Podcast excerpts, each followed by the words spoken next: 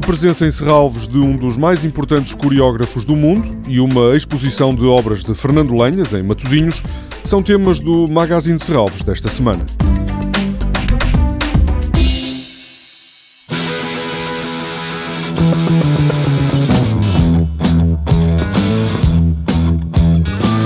O coreógrafo Michael Clark e a sua companhia de dança estão há três semanas a realizar uma residência artística na Casa de Serralvos. O resultado será apresentado ao público no próximo fim de semana. Há três apresentações no sábado à tarde e duas no domingo, sempre na Casa de Serralvos.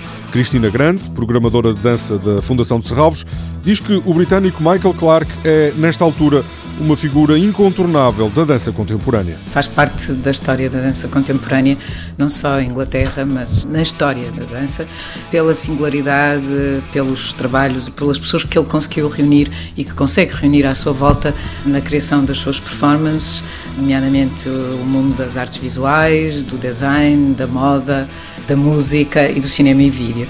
Falar de Michael Clark é falar de Charles Atlas, é falar também da Sarah Lucas, é falar de uma série de grupos de música pop, como os Wire, por exemplo. A última peça de Clark tem música de David Bowie. Cristina Grande refere-se ao espetáculo Come, Been and Gone. Michael Clark utilizou, por exemplo, de Jean Genie, de David Bowie.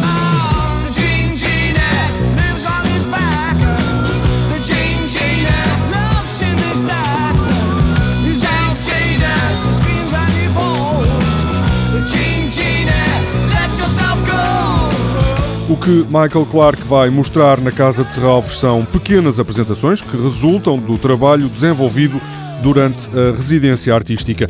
Uma espécie de laboratório que abre as portas ao público.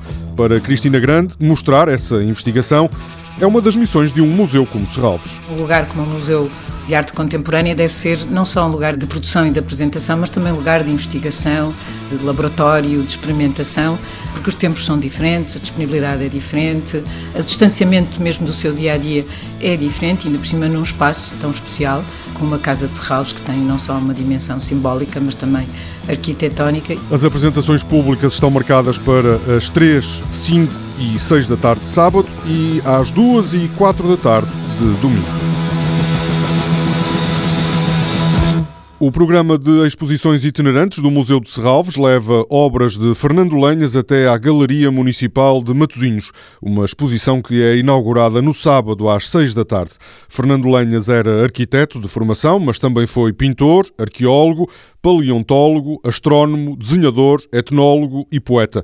Os trabalhos da exposição Fernando Lenhas Fragmentos pertencem à coleção de arte contemporânea de Serralves e, segundo o vereador da Cultura da Câmara de Matosinhos, Fernando Rocha, mostram um lado talvez menos conhecido do artista. O público conhece muito os textos do Fernando Lenhas e as críticas sobre a obra dos artistas plásticos eh, mas não conhece muito a sua própria obra. E esta exposição é para mostrar a obra artística do Fernando Lenhas. Os trabalhos de Fernando Lenhas, apontado como pioneiro em Portugal do abstracionismo geométrico, estão expostos na Galeria Municipal de Matosinhos a partir de sábado.